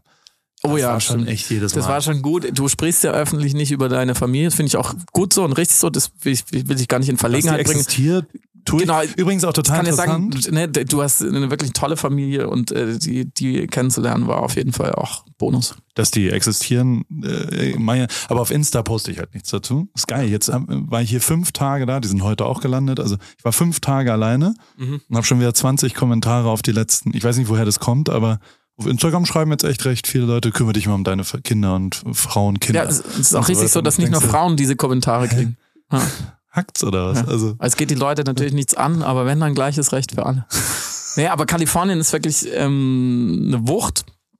Nur, das wird, wir waren surfen, daran erinnere ich mich ja. noch. Ja, nicht viele Kannst du leider sehr viel besser als ich. Aber immer noch super schlecht.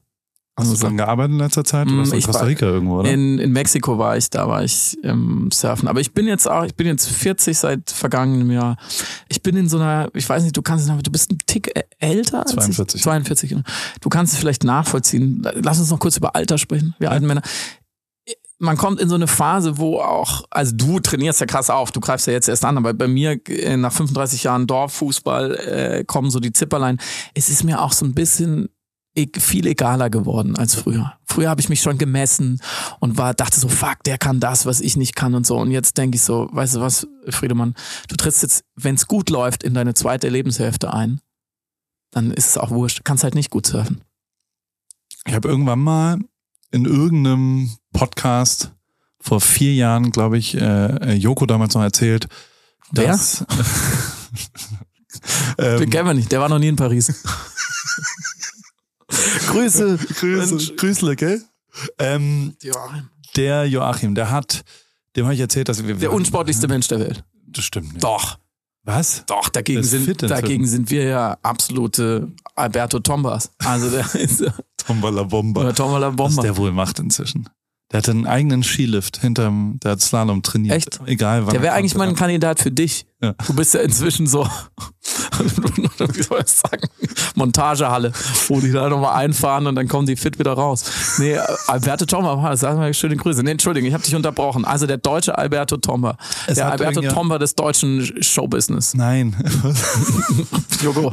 Joko Winterscheid. Du redest über Joko immer noch. Ja. Nein, der ist sehr sportlich, muss man schon auch sagen. Das also ist doch so, eine Lüge. Hä, ich sehe die Whoop-Daten von ihm. Der hat heute Functional Fitness gemacht dreien. Also oh nein, kriegt er jetzt eine Midlife-Crisis? Nein, der, der war früher mal so angenehm, so eine angenehme, so, so ein Goof.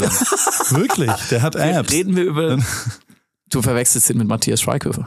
Der ist fit. Der ist nochmal fitter. Der, der, muss aber, glaube ich, auch, sonst hast du keine Chance in LA. Aber Joko ist doch, also nee, ich, das muss man dazu sagen, wir lieben, also niemand, ja. der, der Joko schon mal kennengelernt hat, will ihm irgendwas Böses, weil der beste Mensch der Welt, sage ich immer. Ich habe wirklich in meinem Leben, das darf man hier in diesem Podcast auch mal sagen, ich habe in meinem Leben wirklich eine Handvoll Leute kennengelernt, wo ich sage, das sind einfach, die sind einfach 100% top. So, nee, dazu gehöre ich nicht. Ich würde mich niemals in diese Kategorie stecken, du auch nicht, aber Joko Winterscheid. Okay. Ja. Und aber sportlich ist er nicht, dabei bleibe ich. Das gibt's doch nicht. Doch, ich habe voll oft mit dem Sport gemacht. Da muss man echt sagen, dass der, der hat so, der kann so Fitnessprogramme machen und der kann mehr Liegestützen als ich. Der kann mehr. Der hat so eine Hundelunge. Das ist so ein, so ein sehniger Typ. Du bist eher der Muskulöse. Aber ich habe auch letztens ein Fußballspiel, irgendein, ich glaube, Claudio Pizarro Abschiedsspiel oder sowas gesehen. Da war er brutal schlecht. Unfassbar, ja. ja also, also Fußballspielen kann er wirklich gar nicht. Dem, dem mussten wir immer wieder sagen, da ist das Tor, auf das du spielst. Das, nicht den Ball da hinten reinschießen. Also der war wirklich, der hat ja auch 47 Dioptrien. Also das sieht ja gar nicht. Nee, eben. Der kann ja nichts dafür. Entschuldigung, der alte Flamingo. Also das glaube ich jetzt. Aber gut, okay, wenn du das sagst, dann ist es so. Es gibt so, es gibt so Männer, ähm, die dann hinten raus eher nochmal fit werden. Also auf jeden Fall habe ich damals das erzählt, ähm, dass äh, da war jemand dabei, ein Fahrradprofi, ein ehemaliger, der je besoffener er wurde, desto lustiger fand er äh, mich für meine Dickheit zu verarschen. Und mhm. es wurde schon irgendwann ein bisschen weird so. Also der hat dann die Butter immer rübergegeben und hat immer wieder gesagt, wo, das ist mein Nachtisch noch in Napa Valley bei so einem, bei einer Radveranstaltung. Das, der war halt, doch, ja, okay. Der war irgendwann, ähm, äh, ja, der war halt besoffen auch irgendwann und whatever. Und ist aber inzwischen geklärt, weil ich habe ihn dann ein, er hat sich dann entschuldigt danach, äh, ja, auch weil ich im Podcast äh, drüber geredet habe. Ähm, und dann ähm, habe ich gesagt, ey, alles cool. Ähm, aber der macht so einen YouTube-Channel auch. Und habe gesagt, du musst jetzt zu mir nach Newport fahren und wir fahren einen Berg hoch mit der Gewichtsdifferenz. Also ich habe gesagt, er du muss musst, die Bleiweste anziehen. Genau. Und der war von oben bis unten mit, dass er genauso viel gewogen hat wie ich und er hatte keine Chance gegen mich. Null. Also interessant. Das, äh, das war gibt ein YouTube-Video darüber. Ähm, Hast du es ihm gezeigt? Finde ich sehr nein, gut. ich habe gar nicht. Aber auch da, ich habe gar nicht gewinnen wollen, sondern, sondern es war völlig klar, dass er. Also es ist einfach, ist ja bei mir ganz anders. Ver, also Verbaut. wie soll er das auch hinkriegen? Ja. Also und, und deswegen habe ich mir ein E-Bike versteckt bei der Hälfte, damit kein sportlicher Wettkampf überhaupt erst entsteht. Aber er ah. hat schon echt gelitten da hoch. Lange Rede kurzer Sinn. Da an dem Abend habe ich auch zu dem irgendwann gesagt, du, weißt du ähm, ich kann jederzeit abnehmen, du wirst nie cool werden. Der alte Spruch auf Der, dem T-Shirt. Genau. Ja. Und jetzt hat mir aber das jemand äh, geschrieben, vorgestern. Auch hier auf so einem Foto, weil hier gibt so zwei, drei Fotos ohne, mit abrasierten Haaren, ja. sehe ich schon nochmal dünner aus, muss man sagen. Ähm, das, das führt irgendwie dazu. Und im Moment bin ich ja wirklich an, an einem guten Ort, so fitnessmäßig ja. für mich. Und ähm, finde find ich lustig, dass, dass der das so nochmal zitiert hat, auf eine Art. Ist auch eine Bestätigung, aber auch ein bisschen egal, einfach. Ja, das ist, glaube ich, das Wichtige. Ähm, ich weiß, ich, ich, man muss hier, deine Leute, die diesen Podcast hören, die sind ja schlau und die wissen das ja. ja. Aber ich, ich bin immer so, manchmal so versucht, da noch so einen Disclaimer hinterher zu schicken. Äh, ist ziemlich scheißegal, was ihr wiegt. Völlig egal. Hauptsache euch geht's gut. Aber und manchmal hat es miteinander zu tun, manchmal aber auch nicht. Menschen beschäftigen sich da sehr viel mit. Ja, das ist ähm, tatsächlich müssen wir uns ja auch an die eigene Nase fassen, weil es ja. ist ja durchaus auch äh, ein Effekt dieser Ästhetik, an der wir auch mit beteiligt sind, ja. auf verschiedene Art. Und dieses ganzen Medienwahnsinns und dieser Illusion, man müsste immer irgendwo hin. Ich mag inzwischen echt am meisten Leute in meinem Umfeld, die, den, die sagen, so ist mir alles egal. Also ich gehe mir selber oft genug auf die Nerven mit, ah, ich muss jetzt noch ein Buch schreiben, ich muss das machen, ich, so nächstes Bild, nächster Treffer ich, ich, ich finde es auch gut, wenn man einfach so ist, wie man ist. Wunderschönes Endwort, genauso sehe ich es auch. Vielen Dank, du musst zum Training. Zum Spiel sogar. Heute, Spiel ist, ist heute? heute ist Spiel, erste, gegen? erste Liga, gegen den Tagesspiegel. Da spielen Leute so äh, Redaktionen, die holen sich dann halt irgendwie äh, Einkauf. Noch, ja, ja, also wenn man verliert, sagt man immer, die anderen haben, wie unser Coach ja. sagt. Ja, ja. Ähm, Aber Finke trainiert euch nicht mehr. Nee, der war, der war nur einmal da. Ähm, das macht, macht einer von uns, der Andi Merkel, super Trainer, FC Köln-Fan und, und Torwart.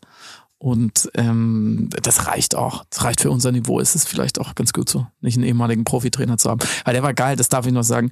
Ähm, Volker Finke hat dann, wir haben dann 3-1 gewonnen gegen Spanien und dann sind wir halt selig vom Platz gelaufen, alle völlig fertig und Bier trinken und dann stand er in der Kabine und sagte, Männer, die zweite Halbzeit war richtig schlecht. das hat geerdet. Mal beim Back habe ich mal ein Tor geschossen im Halbfinale gegen Dragoslav Stepanovic. Ja, auch geiler Typ. Und dann hat er danach auf im Transfer dazu mir gesagt, das kann ich leider nicht nachmachen, der hat eine ja. sehr prägnante Sprache immer und hat dann gesagt, dass du da, ich bin wirklich eigentlich hingefallen und auf den Ball getreten, mhm. zufällig, weil ich wirklich sehr, sehr schlecht Fußball spiele. Aber danach habe ich nie wieder Fußball gespielt. Also viel Erfolg heute Abend. Vielen Dank, dass du mir hier eine Stunde das hier eingeweiht hast. Also ist lustig, oder? Das, das Clubhaus hier. Ja, ist was machen wir denn damit? Also ich weiß gar nicht, was. Ich habe jetzt drüber nachgedacht, was wir dieses Wochenende machen und jetzt Anzünden. weiß ich nicht so richtig. Nein. Weiß ich nicht, keine Ahnung. Mach doch mal was Verrücktes, Paul Ripke. Außerhalb der Verwertungslogik. Einfach mal was. Ein Feuerwerk. Okay. Danke für die Einladung. Tschüss. AWFNR, der Paul Ripke Podcast, ist mein Podcast, wo ich jede Woche jemanden aus meinem Telefonbuch anrufe und auf Aufnahme drücke. Und äh, es helfen mir aber auch ein paar Leute dabei. Und zwar die liebe Hanna, die macht das Ganze redaktionell und bereitet es ein bisschen vor und hat zwei, drei Ideen, was wir sonst noch so machen könnten und wo die Reise hingeht. Vielen Dank, liebe Hanna. Und der liebe Simon. Simon schneidet es dann danach und betreut es technisch. Und wie immer freue ich mich natürlich, wenn ihr vielleicht auch mal eine Werbung buchen wollt. Die gibt's bei Pro7. Und äh, alles andere äh, ist, wie es ist, jede Woche dienstags neu in deinem Podcast-Player.